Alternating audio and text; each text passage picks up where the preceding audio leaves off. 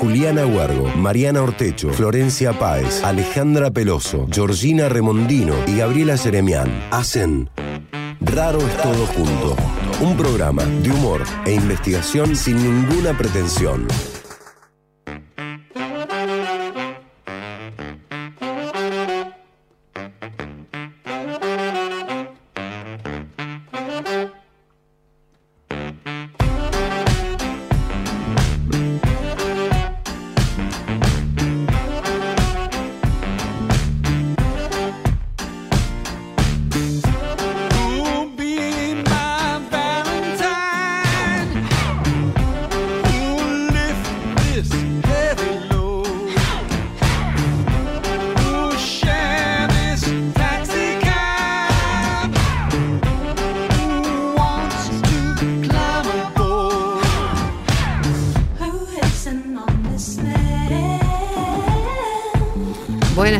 Pertuti. Bienvenidas a Raros Todo Junto. Un momento de puro humor por el conocimiento. Mi nombre es Mariana Ortecho y está con nosotros hoy la gran, gran, gran, gran Ale Peloso. Hello, ¿cómo va? Viene viene siempre Renegator. Hello. De pedo que estoy acá con ustedes. Agradezcan. Todo eso es el subtexto de Agradezcan que me levanté. Estabas como. de- No, no, que puede acomodarnos, que puede acomodar los horarios. Ah, bien. No, ojalá, pues si uno estaba de reposo, ¿sabes qué? Chicas, no llego. Arranquen nomás. Esta mujer que no se reposa ni cuando No, no, duerme. no, no, por Dios. Georgina Remondino es esa voz. Muchas gracias por la presentación. Ah, nos acompaña hoy además su querido Tomito. ¿Quieres saludar? Hola Tomito, ¿querés saludarnos? A ver. Hola. Ah, esa voz es Celia. Bueno, está en controles como siempre la gran Cele Pereira. Hola, ¿qué tal? Roti Bustos en las redes con nosotras haciéndonos la mejor de las compañías. Bueno, queridísimas. Obviamente voy a mencionar a Luli Jaime en eh, locución, a Sabri Bustos en servicio informativo y a Zulma Capriles en musicalización. Bueno, todas grandes, enormes mujeres, arrancada con ese modo. ¿Puedo hacer un programa, eh, so- todo el programa con la voz de Marik Zavalí? ¿Sí? No. Ah, No, o sea, tengo un, gra- en, un- o sea, un gran Sí. deseo. no, te lo pido por favor. Ah, Pero, pero- bueno, no lo voy a hacer, listo. hay audiencia del otro lado, no queremos que se espante. Oh, pero sí es un ser maravilloso. sí, Bueno, pero su voz no. su voz no, ok. Bueno, che, eh, hoy vamos a hablar de fitness, cultura fitness. Qué bueno, porque la verdad que acá Nada más alejano. hablas por ti, flaca, hablas por ti. No, mentira, eso es lo más parecido a una teta que tenemos en Raros Todos Lo más Juntos. parecido en la época antigua. digamos. de cómo en la época antigua. Nuestra Antes, Jane antes. Fonda. Es nuestra Jane Fonda. De una. Exacto. Los pelos de Jane. Claro, así yo como vos sos nuestra legalmente rubia. Claro, claro. en el equipo. Es Tenemos verdad que la, la Flax es Jane Fonda, pero Sí, Jane, la Fon- cintura de Jane. Jane Fonda, claro, qué cuerpo de lápiz que tenía también te digo. Sí. No jodas. Claro, eso era genética, creo yo.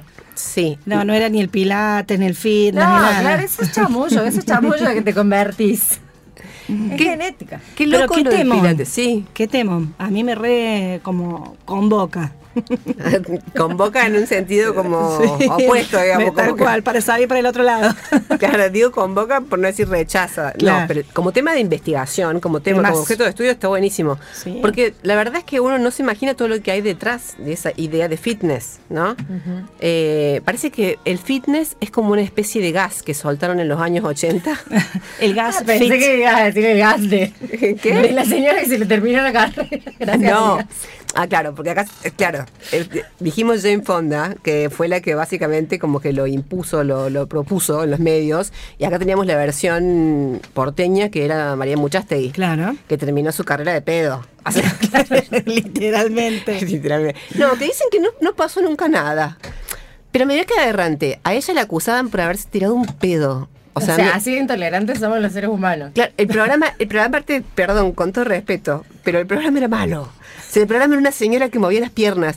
Y le- no la criticaban todavía, ¿entendés? Por lo vacuo de la propuesta, del, sino por haberse tirado un pedo. O sea, eso te da un dato enorme, ¿entendés? De nuestra cultura, del estado de degradación Total. intelectual. Era el pedo lo que se le reprochó. Claro, claro. Ahí, va, ahí está María. Ay, María. ¿Ese era el de ella? ¿E- ¿Ese es el de ella, el propio? ¿El original? ¡Ay, qué horror! ¡Ay, qué espanto! Me parece un horror. ¡Qué ordinario! bueno, eh, no, no se tiró un pedo. Mirá cómo nos Pobre fuimos rápidamente, ¿ves? ¿no? Dijimos que era un temón y ahí nomás. La historia es negacionista. ¿Eh? La historia es Es negacionista. negacionista, sí, sí, Georgie. Y nosotros no sé qué somos, porque decimos que es un tema de investigación súper interesante, rico, y ahí nomás, dos segundos después, banquineamos y está hablando de pedo. Claro, o hablamos del gas fit. Del gas. Es un gas fit. Bien, Claro. perfecto. Bueno, che, tenemos, eh, como siempre, algunos premios para nuestros oyentes que nos mandan mensajetes, ¿verdad? Sí, tenemos fábrica de plantas, vivero cultural, que como siempre nos regalan, eh, digamos, hermosos mimos para el corazón, digamos. Esta vez, eh, desde su espacio, que es la librería Silvestre, nos regalan un ejemplar del libro El pájaro detrás del pájaro, de la escritora Melina Alzogaray. Ay, qué lindo. Sí, y van a hacer un evento el jueves 8 a las 6 de la tarde, en donde van a poder encontrarse con la autora y escuchar algunos fragmentos de esta obra. Así que, bueno, quienes quieran participar por eh, el premio de Fábrica de Plantas, nos escriben a nuestro Instagram o eh, ya nos dejan en nuestro numerito, que ahora lo vamos a decir. También Pie de Montes, que es un espacio con productos de origen, lo encuentran en Instagram como arroba pie.de.monte. Les regala una cerveza artesanal a elección. Y donde nos dejan los tres últimos números de su DNI para participar por estos premios en el 351 3077 354. Buenísimo. Y porfa, tengan en cuenta que no se pueden escuchar los audios, así que porfa, manden textos. Ah, qué importante. Buenísimo. Che, ya les hemos contado en programas anteriores que este 2023 vamos a volver a participar de la edición eh, del Festival Pensar con Humor. Ahí vamos a estar haciendo Raros Todo Junto, a vivo, versión teatral. Sin pedos, sin estos lapsus. No, el pedos. Se supone que la humanidad ya evolucionó y somos un poco más tolerantes. No con pedos reales, digamos. claro, claro. O sí, ¿por qué no? ¿Por qué no? Que sea, por ejemplo, como un Con hecho. pedos y en pedo. Ah, bueno, eso, lo segundo es más que probable. Porque imagínate que lo que queremos es hacerlo en un bar.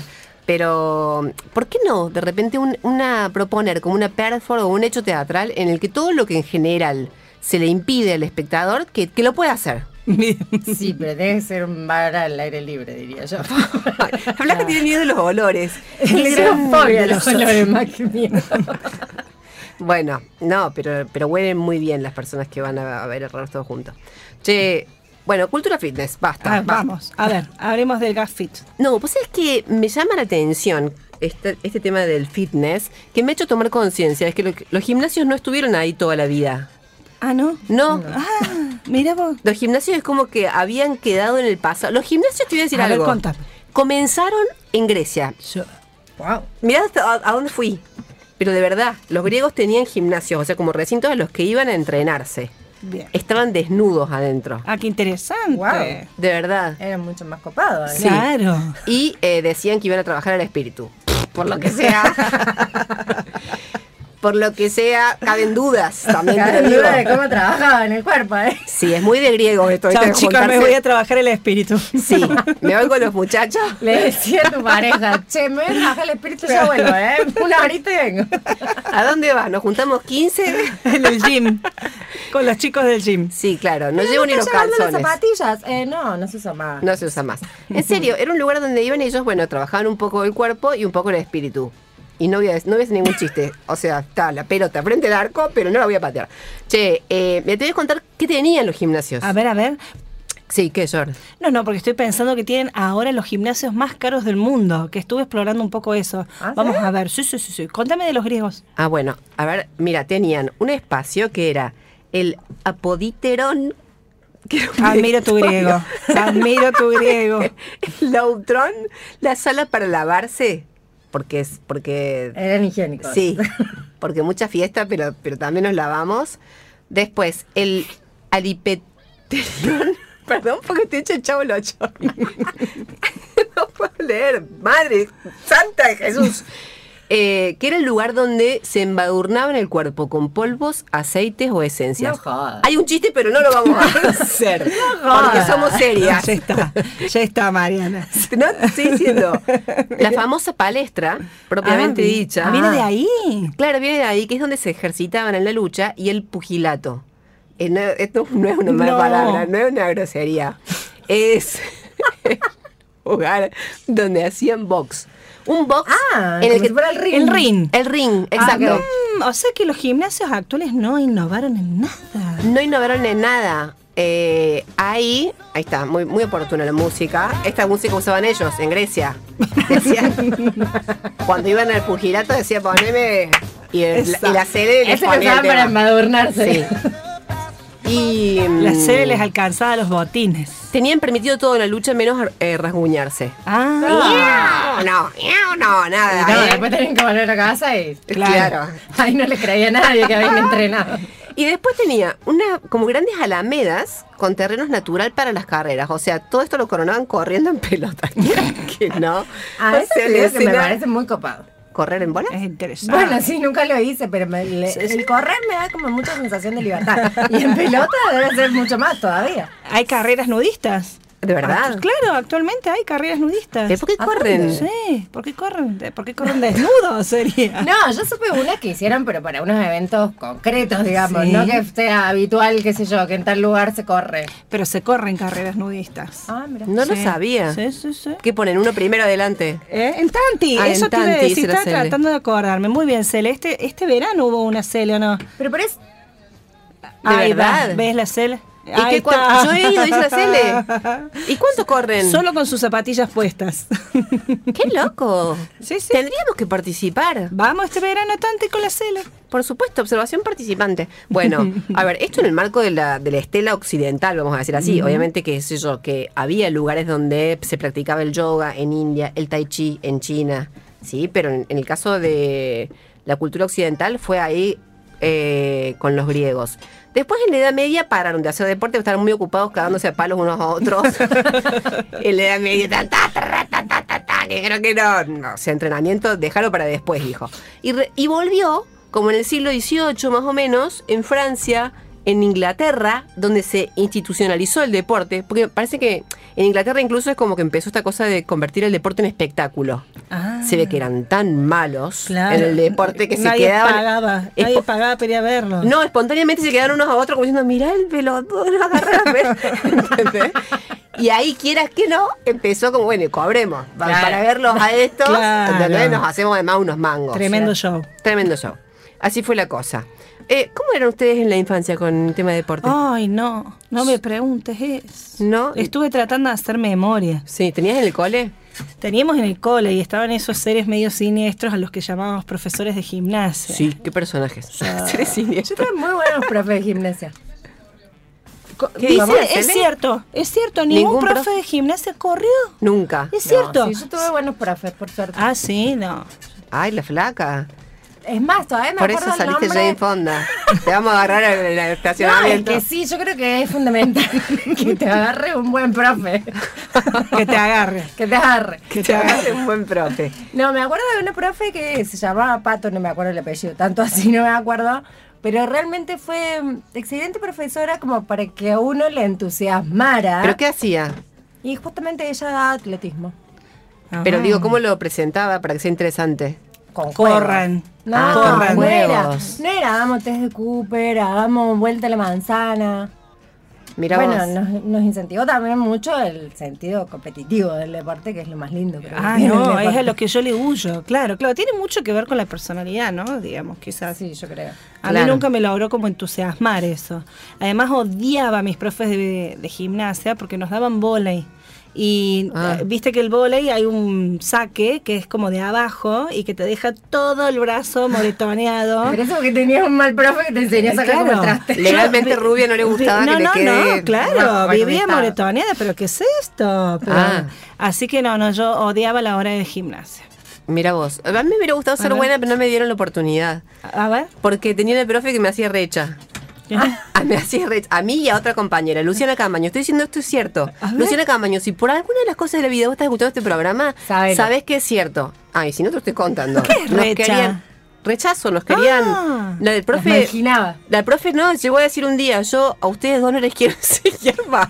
Así pero necesito aprender, señora. Yo necesito aprender. Vincularme con mi cuerpo. Yo quizás tengo un potencial enorme, quizás tengo una carrera por delante que usted no está viendo. Yo voy a contar una anécdota que teníamos las personas que teníamos el problema de que nos gustaba la competición en el deporte y nos tocó de compañera en un momento de la vida a nuestra amiga Mariana Ortecho. Ah. ¿Qué van a contar? Cuidado, ¿Quién? ¿eh? ¿Qué- qué regalito? hacíamos competencia de vóley. Entonces era un problema porque éramos un grupo de seis en el último año de secundario y Ay, caramba. tres jugaban a vaya a saber qué. Y tres hacían la Y tres Qué mona. competían. Ahí está. Maldita. Entonces no es que le hacían recha, es que no le interesaba aprender. Bueno, un poco.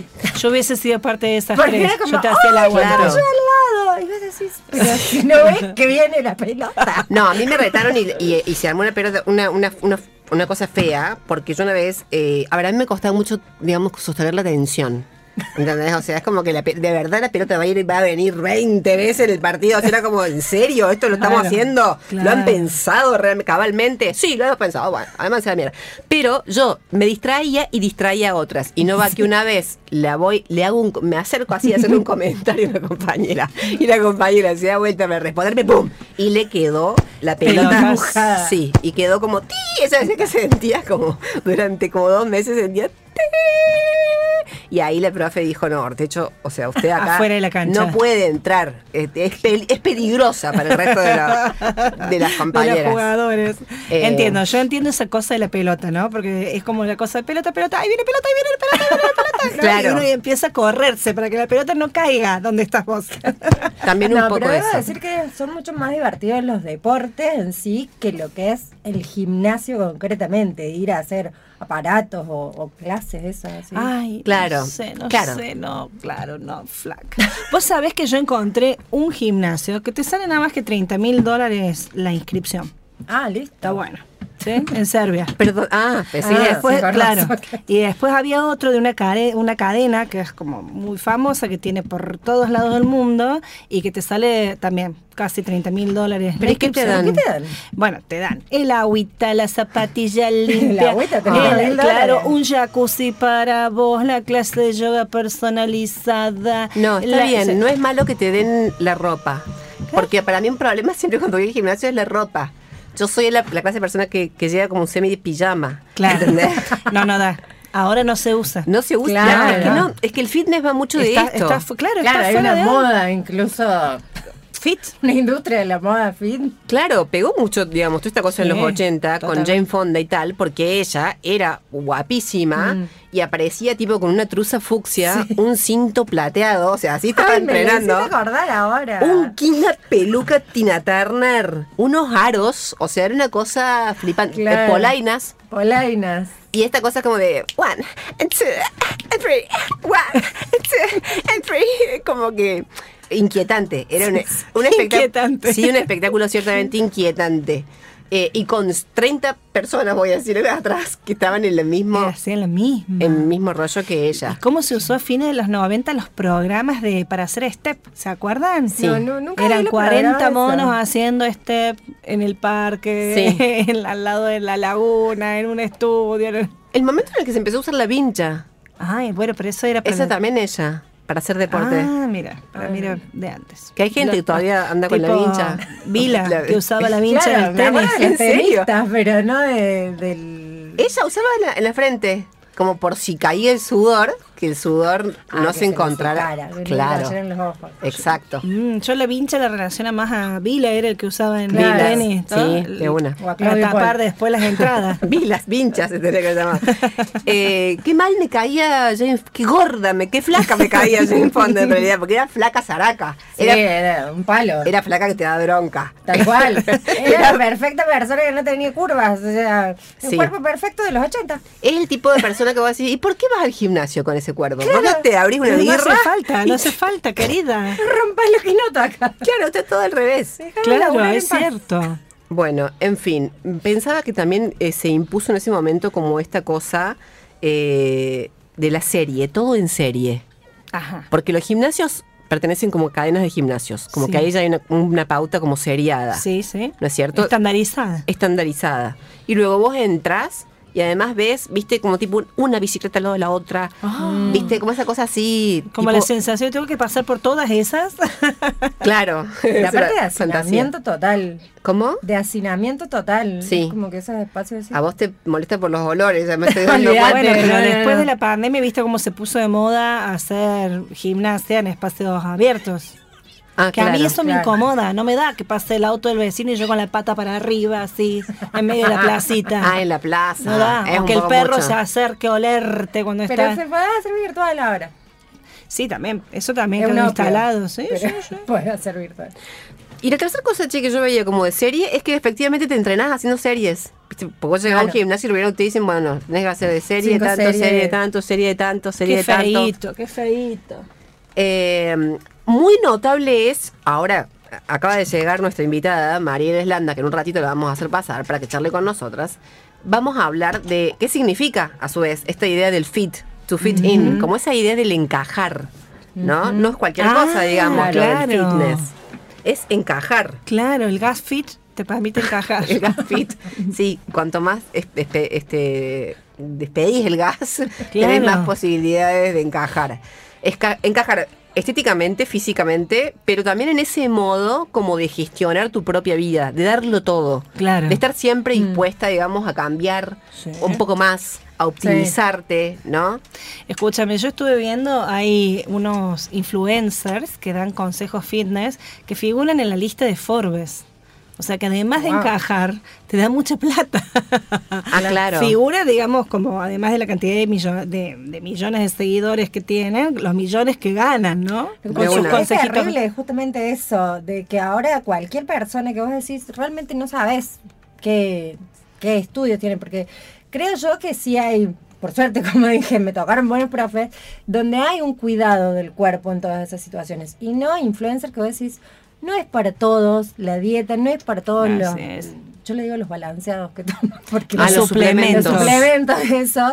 O sea, no, no es que uno, listo, si vamos a este y vamos con los consejos de este, que voy a terminar igual. O sea, esa cosa De hecho, uno de los, tremenda, de los influencers más famosos, un tal Patrick Jordan. Ah, una mujer. eh, no, no, Patrick, Sí. Patrick es un varón. No, no es una mujer. ¿En serio? Te juro, Patrick Jordan es una mujer, Eh. es una española. Joder.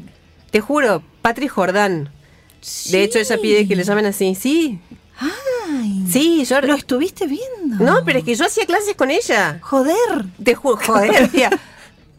¿Eh? Ah, es muy rápida, dice Es muy rápida, ella la ¿Cómo serie, la conoce también, Patrick. Sí. Que la mujer. No, digo que la mujer se hizo famosa porque ella es la que cuando hace gimnasia dice, yo puedo con todo, todo, todo. Claro. Sonríe. Sí, te caga de odio también, ¿eh? Pero Chicas, es español por o es yankee. No, es española. Porque eh, claro, es autora, yanquilandia. claro, es autora del libro Yo puedo con todo. Ahí está. Ah, el libro se llama así. Así se llama el libro. Es autora del libro Yo no puedo veo yo, flaca. La flaca me muestra el teléfono celular y no veo. A ver si, a ver si nos Marianita, entendemos. escúchame. Proyectar pero en una pantalla gigante. No Santa madre de Dios. Eh, no, no es esa, pero es re parecida. Es como un Pero paren, paren. Yo cuando no estuve viendo la revista Sí, Forbes me pusieron este. No, Patrick Jordan es una mujer, es una española. por Dios. Eh, posta, créanme. Bueno, díganme si no es loco todo lo que genera ade- adentro del gimnasio. No te lo pienses más. En cuatro semanas vamos a poder ser capaces de adquirir un Sí. nuevo hábito, un Ay, estilo no. de vida más activo. Solo tienes que comprometerte y tener ganas de pasártelo bien. Aprovecha todo el proceso porque yo me encargo de motivarte. Y te motiva. No, fuera de broma. Te motiva. Te motiva, porque ¿sabes lo que hace la Solo mina? cuatro. Te hace como muy poquito, ¿entendés? De cada cosa. Cuatro, Muy Claro.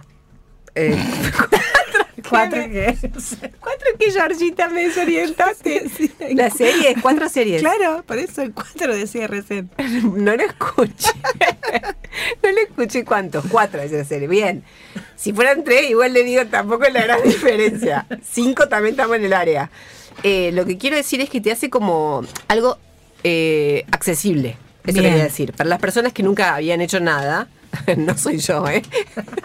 que claramente he tenido alto entrenamiento. No, fuera de broma, para las personas que no hicimos nunca nada, ¿entendés? es como que te, te resulta accesible. No es un entrenamiento imposible. Claro. Estoy redundando sobre lo Y mismo. también, y también te venden los balanceados, como dice la flaca y todo no tengo eso. idea. Ahí la verdad yo no enganché. Bien, ya vamos a fijar. Pero bueno, eh, me llama la atención lo que se genera dentro de un gimnasio. Obviamente ese, ese como microsistema social, ese microcaldo social. sí. Viste que en el gimnasio está siempre el winner. Sí. Que va con los guantes el guacho. Que va a decir, pará, pará, pará porque esto es un gimnasio. O sea, pará un poquito, tranquilízate, capo. Qué bronca me da que va con los guantes, ¿viste? Pero hacer dominada sin guantes te la debo. Ah, los necesitas sí o sí. Claro, si no te reventas las manos. Es yo cierto. alguna vez me ilusioné y me compré los guantes. ¿Ah, sí? Ahí están colgados. Hay que ver yo voy a poder, yo voy a poder. Ahí están, nuevitos. Estaban con los guantes, claro. Después están las personas que vos que vos les ves que aparecen en el gimnasio y vos decís, si vas a dejar la semana que viene, ¿por qué no dejas hoy? Esa gente Bueno. que, no, que aparece, que vos decís, pucha, pero no perdamos el tiempo. Pero ¿sabes la fuerza de voluntad que le puso? Está bien. Es cierto, no subestimes esa No, clase. Claro, capaz que. Pero capaz hay que que esta vez lo logras y dura un mes más. Ah, sí, está bien. Y después está la gente que está dando clases, que de 10 hay uno que pira, pero que pira precioso. Nosotros teníamos en un gym, fuera de broma, un profe que le decíamos eso. ¿Le decíamos qué? Le decíamos a él, Ah. decíamos eso. Ah. Es hormonal. Todo, todo él decía que es hormonal. Te juro. O decía, no pude hacer, por ejemplo, la serie tal. Es hormonal. Eso es hormonal. Porque ta, ta, ta, ta, ta, llegabas un día, ¿cómo andas? Bien, con un poco de sueño. Es, ¿sabes qué es? Mira, sí, sí, ya sé qué es. Ya sé qué me va a decir. Soy tan viva que sé que me va a decir que es hormonal. Es hormonal. ¡Ay, mierda! Todo estaba obsesionado, estaba tu endocrinólogo. ¿Viste que ahora hacen eso? O sea, Te juro, yo así, ¿por qué no estudiaste endocrinología? No, deja vivir acá. No, pero ahora justamente vi el otro día en Instagram, me apareció un no sé qué miércoles era, que ahora hay entrenamientos hormonales. Ah, sí. Es la nueva moda, no me puse a Sí, profundizar sí, sí. dije esto es una boludez. Entrenamiento Y bueno, con hormonal. esto es- Entrenamientos sí. hormonales, que supuestamente... Yo había visto también con esto de que se combina la dieta con el ejercicio, con lo que yo, también el metabolismo y todo eso es una forma de entrenamiento hormonal, por ejemplo, los ayunos intermitentes y todo eso también intervienen en, en esta idea del entrenamiento hormonal. Me interesa. Mira, Pilar, por tanto criticar. Han logrado generar mi interés. Entrenamiento Es hormonal. que es un temón. Entrenamiento hormonal. Es un sí, temón, Supuestamente dice eso, que no tenés que hacer grandes series porque tenés que prestarle atención justamente a Me da miedo cuando, hormonal. cuando la Georgie dice es un temón, porque cuando la Georgie dice un temón, ahí nomás caemos, ¿entendés? Los comentarios, María Muchacha, y es como un efecto dominó. Eso dice es un temón y como no podemos parar más. Georgie, te propongo que... No lo digo más, no lo digo más. decilo, decilo, pero te propongo que es ahora... un temón para la investigación. sí, para la investigación. Bueno, eh, les propongo que, que hagamos una tanda. Eh, tranquilícense, porque las veo que están muy Relax, dispersas. sí, sí. Ahora Vamos, tenemos- vamos a elongar, aprovechamos de elongar ahora. Sí, ahora elongamos porque vamos a charlar en serio ahora con la investigadora, con Le Recherche. Volvemos en un ratito con Raros Todos Juntos hablando de fitness hoy. Raro es todo junto, porque la ciencia también tiene risas.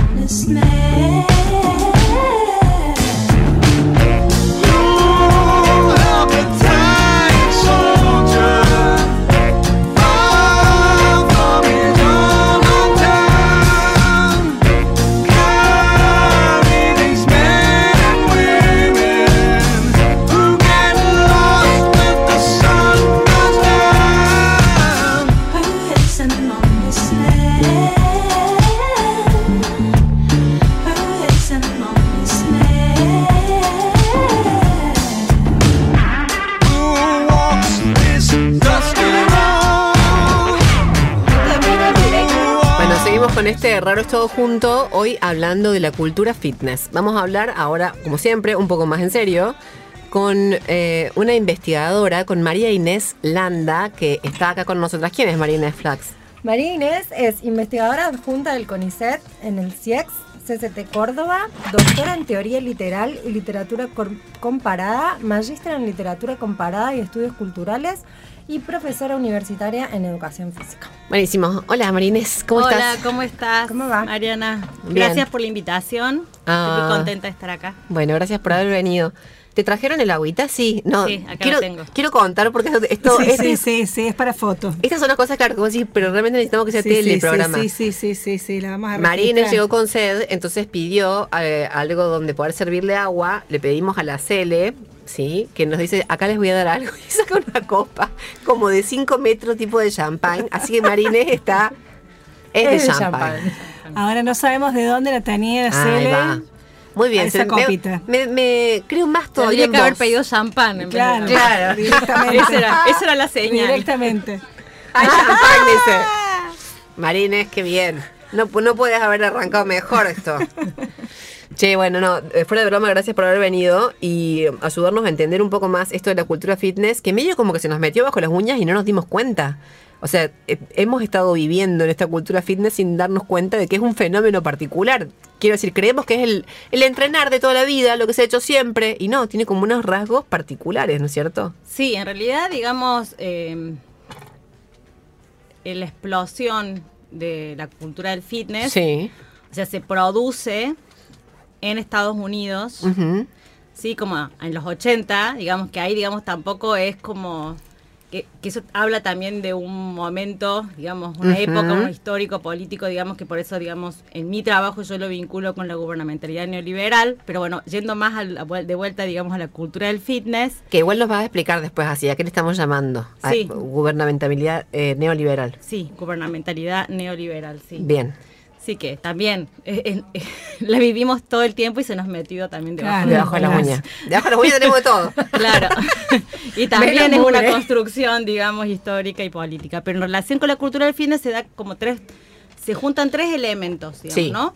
Un saber médico, que es el Kenneth Cooper, un, un doctor, Sí. que bueno, que, el- que él escribe, digamos, sobre el aerobics. Sí. que tiene que ver el que inventor del test de Cooper, digamos Ah. que sí que nos han dado en educación Ah, el test de física. Cooper que corría. Claro, claro, porque lo que hace es la estimular la, capacidad aeróbica. Ay, qué bronca le tengo a ese hombre. ¿eh?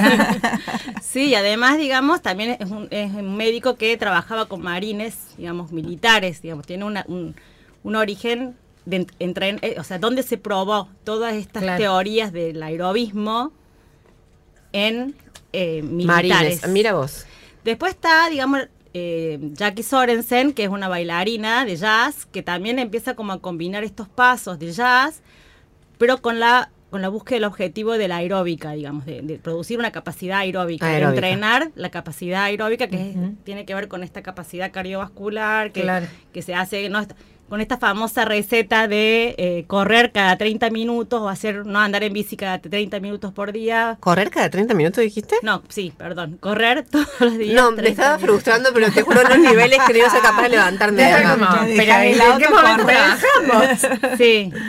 30 por día. Sí, después la figura de Jane Fonda, digamos, que Jane Fonda es la que mundializa esta cultura Sí. por el mundo, digamos, con los, sus videos y que a todos nos llegó, y bueno, y acá después aparecieron fenómenos locales como María Muchastegui, digamos. Ujú. O sea, previo a esto, digamos, previo al fitness, uno podría vincular esta cultura de la actividad física con, digamos, lo que son las gimnasias, distintos tipos de gimnasias, como Sí. ¿no? de la sueca, la, digamos, la de Dinamarca, el Turner, digamos, que es alemán. O sea, había, hubieron como distintos tipos de gimnasias y después con la educación física, que es otra. Pero esa, cuando vos decís la sueca, la.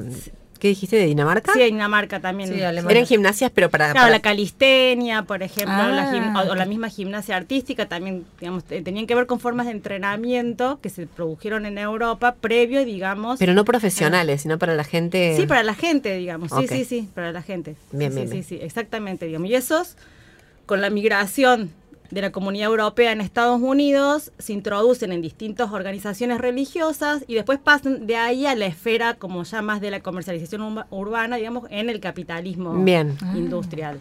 Y a partir de ahí, en la conjunción de estos tres elementos, saber médico, digamos, una, un especialista que produce algo novedoso como es la, la gimnasia aeróbica y Jane Fonda que lo populariza, se produce lo que se dice el boom del fitness, digamos, y eso hace que se Claro, se mundialice, popularice, claro, claro. se masifique o digamos. ¿Y qué es lo que ve, digamos, o el, el, digamos, de alguna manera el sistema capitalista en la actividad física como un atractivo, un espacio donde permear, digamos, con sus lógicas? Sí, a, a- a mí más de más que pensar, digamos, que el capitalismo lo ve, digamos, como, como, como, como una entidad, digamos, me parece que en realidad hay un, no, una, hay una cultura, digamos, a mí me gusta pensarlo en términos, ahí sí, Foucaultianos, como diagramas, ¿no? Como estas redes, relaciones de poder, digamos, que van produciendo distintos tipos de eh, cuerpos, sujetos, instituciones, organizaciones, y a partir de ahí se van produciendo distintos problemas sociales, ¿no? Entonces, la actividad física, como, eh, como actividad física, viene a responder a determinados problemas sociales, como puede ser, digamos, vinculado a la enfermedad, digamos, vinculado, digamos, a la obesidad, vinculado al tabaquismo, vinculado al sedentarismo, vi- vinculado a las distintas enfermedades cardiovasculares, digamos. Entonces, A las mismas formas de trabajo que son. Exactamente, también. Y eso, eso es como súper importante que Claro. trajiste a colación, Mariana, porque justamente, digamos, se van ajustando, se- para mí son dispositivos complementarios a las formas de trabajo, inclusive Claro. hoy en día, digamos, ¿no? Incluso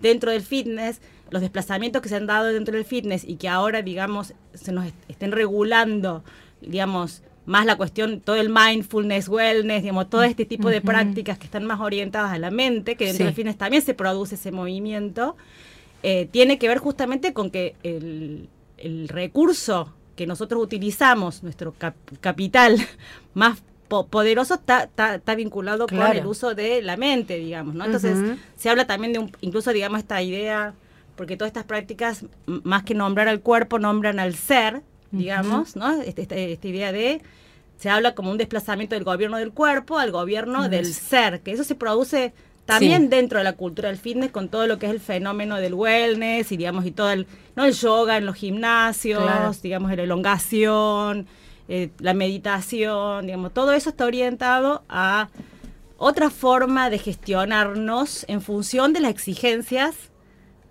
laborales, pero también las exigencias que- del consumo, ¿no? Claro, sí.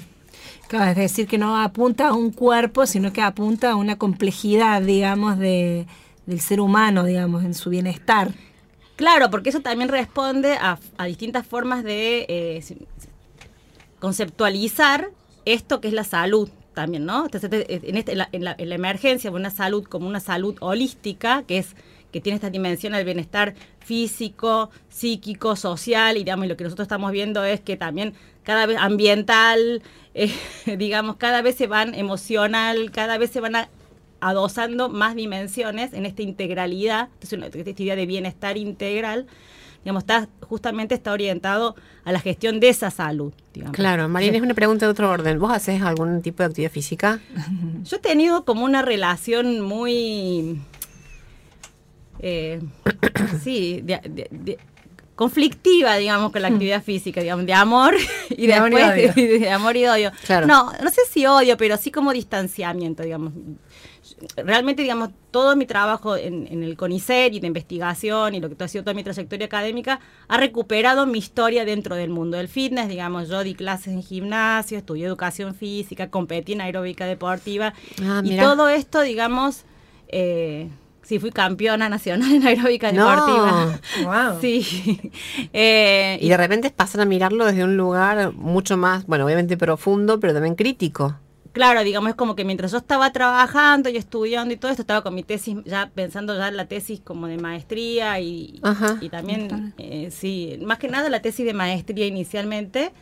Em, yo daba clases y a mí me produjo, o sea, le- todas las lecturas críticas Claro. respecto, digamos, del- de la cultura del cuerpo que te provee la sociología, la filosofía, me produjo como, ¿no? Como una especie como de, de parálisis, como diciendo, yo no, o sea, como que yo no podía seguir operando en el mundo, digamos, del trabajo, en el mundo del Claro. movimiento, vos tenés que actuar, tenés que hacer, ¿no? Que, que es un- mucho de nuestra cultura contemporánea tiene que ver, ¿no? Con una con la Saber. cuestión de la pragmaticidad, ¿no? Hace, hace, acción, ¿no? O sea, y bueno, de repente ref- reflexionar, pensar qué estoy haciendo y poder mm, tener otra perspectiva, a mí me obligaba a parar, o sea, yo no podía seguir, o sea, que ahí empecé de- a renunciar a, a, a dar clases y todo eso, y tuve mucho tiempo abocada también porque el mundo de la academia es un mundo también de mucha autoexigencia, Sí, mucha competencia. Pero después de haber pasado por ese, por ese punto de vista, ¿lograste como volver a reconciliarte? Por eso te preguntaba si hoy vos entrenás, haces algún tipo de actividad. Sí, y ahora es como que hace ya como dos años que o sea, nu- nunca dejé del todo. Cuando me embaracé hice yoga, por ejemplo, nunca Ah.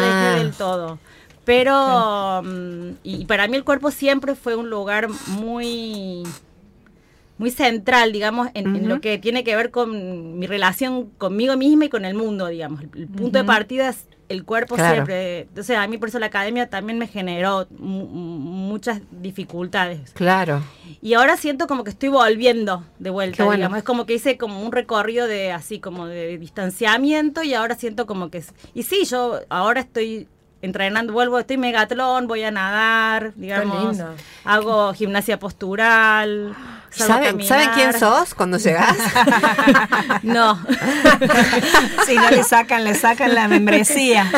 No, digo, pero qué 30 mil dólares de la interesante. Qué pero qué interesante porque, digamos, cómo, digamos, en tu relato, Marínez, uno puede vivenciar, digamos, ese lugar del cuerpo en cada una de las actividades que uno hace, ¿no? De laborales, intelectuales, eh, y cómo la investigación, digamos, ¿no? Lo que nos interesa quizás también como debatir acá, y la producción de saberes se puede hacer desde estas experiencias, Ujú. ¿no? Sí, para mí es, es fundamental, digamos que, digamos, hay distintos saberes, ¿no? Circulantes en el mundo, digamos que eh, no todos no somos apasionados de la lectura, de la escritura, que es lo que es la práctica más de investigación, o del registro de práctica de investigación, sino hay gente que nada, Claro. surfea, toca la guitarra, seguro. cocina, hace una mesa, digamos, me parece que es fundamental, digamos, en mi caso se juntaron las dos cuando yo pude escribir y me parece que eso fue, yo siento como que eso es un- algo riquísimo. pero, Seguro. digamos, pero me parece que desde la investigación también empezar a encontrar formas de cómo Sí.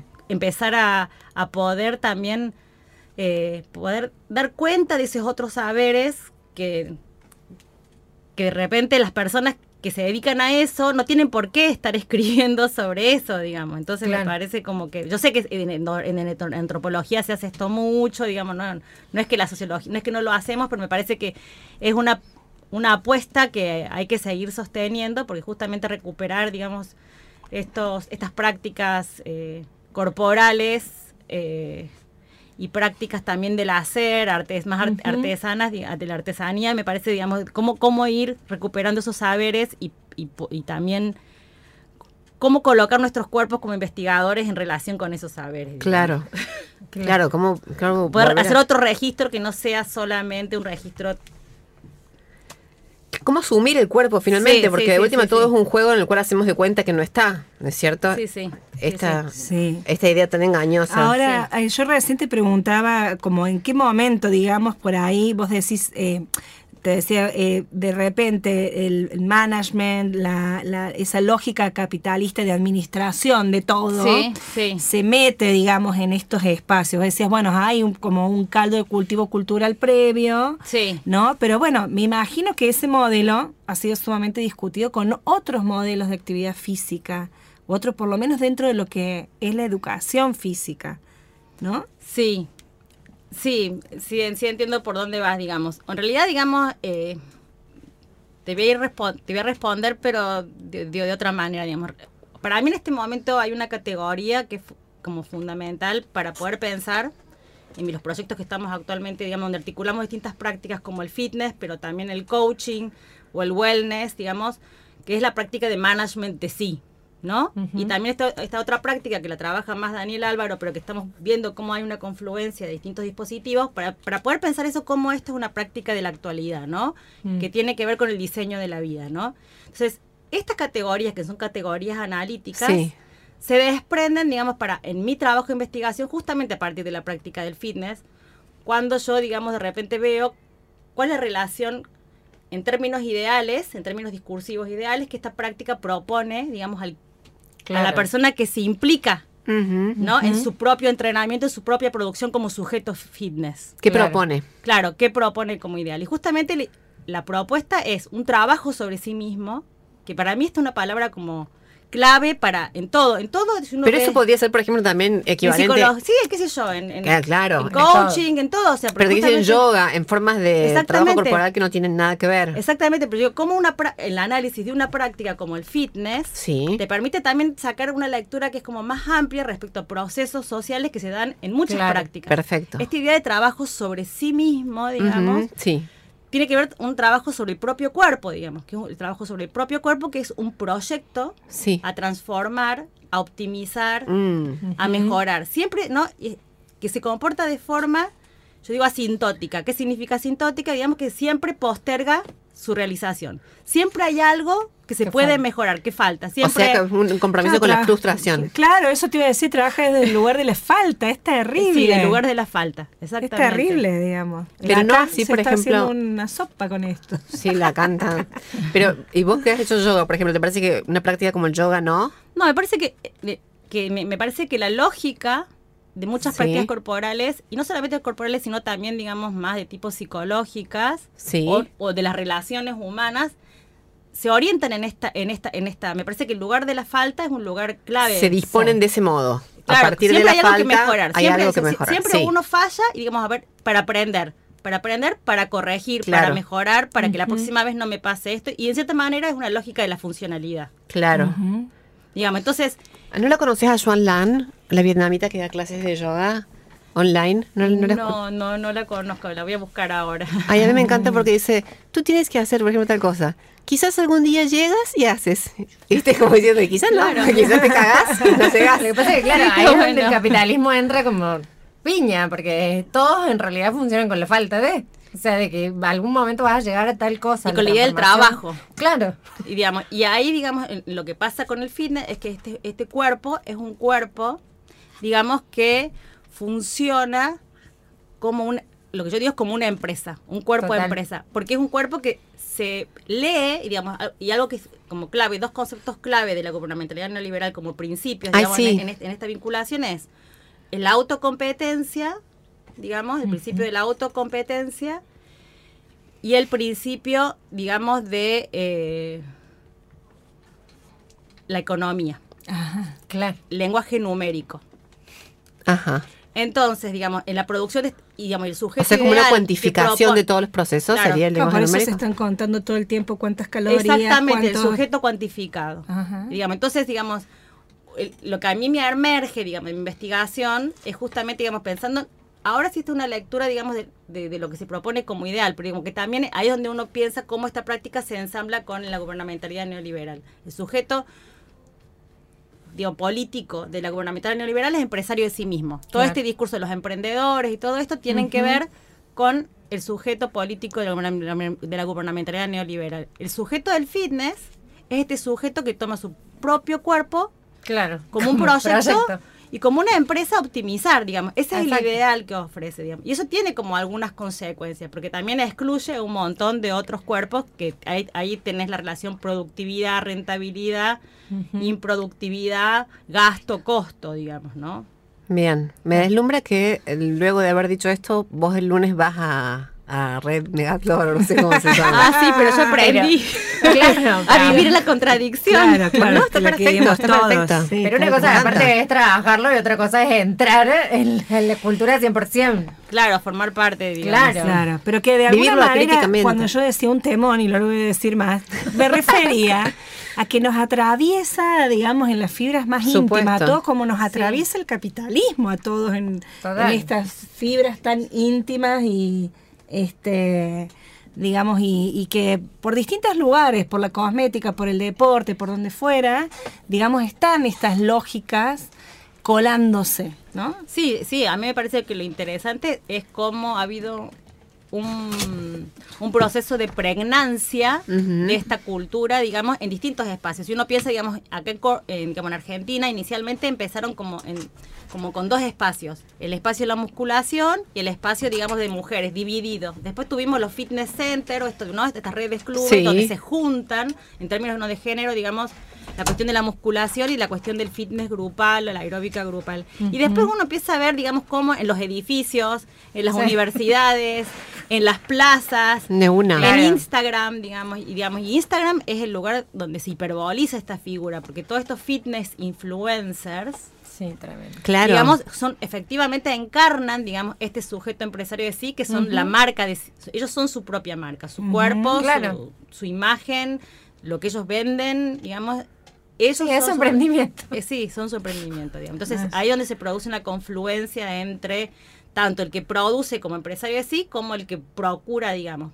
Pero esto, digamos, es como también yo, yo pienso que, que igual hay otros, siempre, siempre en las investigaciones es como una aproximación, digamos, y después en el mundo de la vida, digamos, aparecen un montón de otras cuestiones. Entonces uno no, digamos, en esto que aparece como la producción de un sujeto individual, in- ¿no? También uno, digamos, dentro de las distintas diversidad de espacios y de organizaciones que hay, como, ¿no? Gimnasios de en el- que están en el garage de la casa de, de, ¿no? de, de- Sí. de las instructoras, de una persona que dice, bueno, yo, yo necesito trabajar, me hago un curso de claro. instructorado y, y en mi garage me monto el espejo y me monto el gimnasio, digamos, así como en, digamos, en las redes Claro. clubes de Megatlón, o, digamos, se producen también eh, espacios colectivos, ¿no? Claro. Las mujeres también hacen algo, mucho- sobre todo las, yo, miro más las mujeres, digamos, hacen algo, digamos, con, con estas prácticas, como que, que- que- que- que se, que se pueden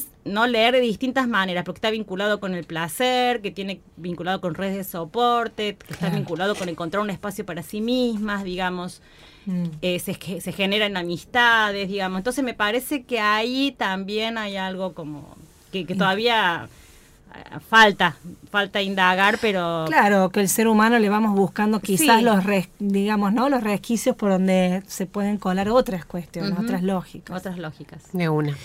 Bueno, queridas, ya estamos sobre la hora. Tenemos Eh, algunos mensajes. ah, bueno, a ver, ya. que Daniel captó súper bien lo que nos decía Marínez, porque dice que de alguna forma esta idea de ir al gimnasio y estar en forma responde más a la cuestión de exhibir públicamente lo bien que nos va. ¿No? Esta Ah, idea del tremendo. éxito. Y sí. José nos cuenta también que Te ves bien, su- te sentís sí. bien, es una frase Claro, como muy claro, y ahí lo, lo muestras. Y nos dice que las artes marciales quizás lo trabajan en otro nivel, esta idea del bienestar. Y también nos saluda José porque ha nacido su nieto Mateo. Ay, felicitaciones entonces para José. Bueno, queridas, hemos llegado al final. Marines, mil gracias por haberte venido hasta acá a charlar con nosotras. Es nada que ver charlar así, viste, es mucho más lindo. Sí, yo estoy feliz de estar acá y estar acá en la radio con ustedes. Y sí, para mí la cuestión presencial y de los cuerpos. Y con esa copita que tenés al frente. y con la mira. copa de, de agua al frente. La próxima, Vamos a ver si próxima es de agua. Total, total. La próxima sí, te prometemos Lo prometemos. Che, bueno, eh, gracias a todos, gracias a Cele Pereira, gracias a Roti Bustos, gracias a Ale Peloso, bueno, a Marina Landa, por supuesto, gracias a Giorgi Remondino y gracias a mí también. Ay, Claro. Por todas esas pelotas que esquivé en mis clases de, de gym, Claro. decís vos. Bueno, nos encontramos el próximo sábado en Raros Todos Juntos. No vamos a decir de qué vamos a hablar, no lo vamos a decir. Porque a lo mejor no sabemos, pero no, mentira. Porque nos gusta generar suspenso. Nos encontramos el próximo sábado. Muchas gracias. Adiós. Adiós.